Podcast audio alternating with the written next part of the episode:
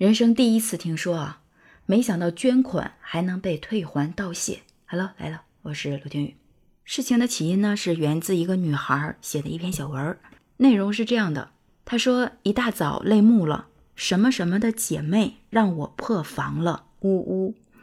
说早上看到这个转账，我才想起来六月份在平台上看到姐妹发文说爸爸生病了。问大家借钱，我当时看文字挺恳切的，就转了十块钱，然后就忘干净了。刚刚早上看到转账记录，点开一看，太感动了。本来想转个一百过去，但是我又觉得姐妹现在生活变得更好，我这么做会不会她有心理负担？决定还是以后碰到这种事情依然搭把手。这是他的原文，事情的大概呢，也就是这个样子了。就在十月十九号的时候，在浙江杭州，杨女士在六月份参与了爱心公益，并且捐款十元。当时她看对方写的比较真诚，觉得大概率是真的，而且想想呢，也就是一个早饭钱而已，所以随手就转了个十块钱。但意外的是啊，四个月之后，居然收到了受款者的返款道谢。返款道谢是这样写的：说感谢您曾经的帮助，现在我爸爸已在康复医院，无以回报，希望您把爱心继续传递，愿您一生平安。转账的时间呢是二零二二年的十月十九号九点五十分五十四秒。这样的事情确实是不多见，我们经常能看到说某某某捐的款不知道被用在了何处，或者说啊谁谁谁真的是大善人。但也没有听说过哪个接受捐款的人真正返还的，包括因为捐款被骗的人也是不在少数的。我曾经听过一个朋友帮助过一个患肝癌的老人，他当时呢觉得也就捐了几千块钱，也就没放在心上。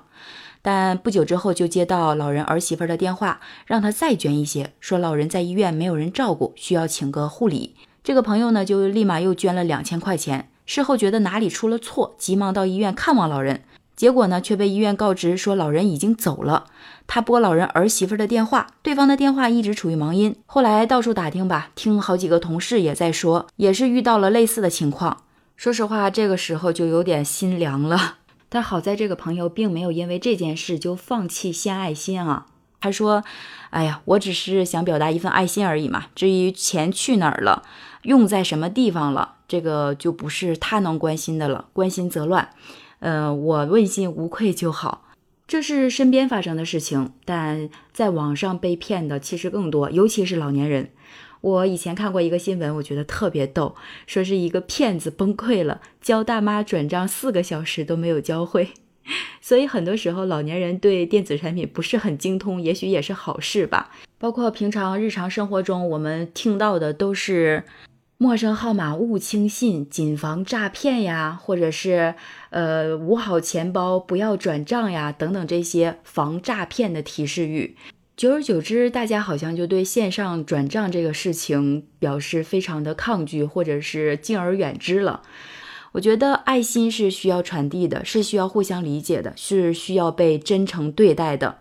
所以这件事情啊，虽然涉及的钱不多。但这份心意和爱的互相传递，真的让很多人感动。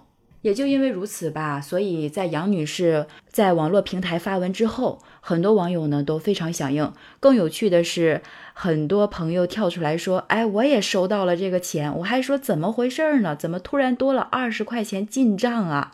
大部分网友啊都是同一个表情，表示非常的惊讶，说我也收到转账了。大家互动之间啊，看到作者给网友们评论啊，说是超级感动，甚至有点遗憾，当时怎么没有多帮点？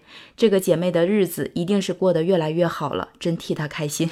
所以朋友们就都感慨啊，说真的是帮对人了。赠人玫瑰，手留余香。虽然受捐者在文章里很诚恳了用了“借”这个字。但我想，每一个帮助他的好心人一定没有想过让他归还。但对于这个受捐者来说，借就是借，就应该还。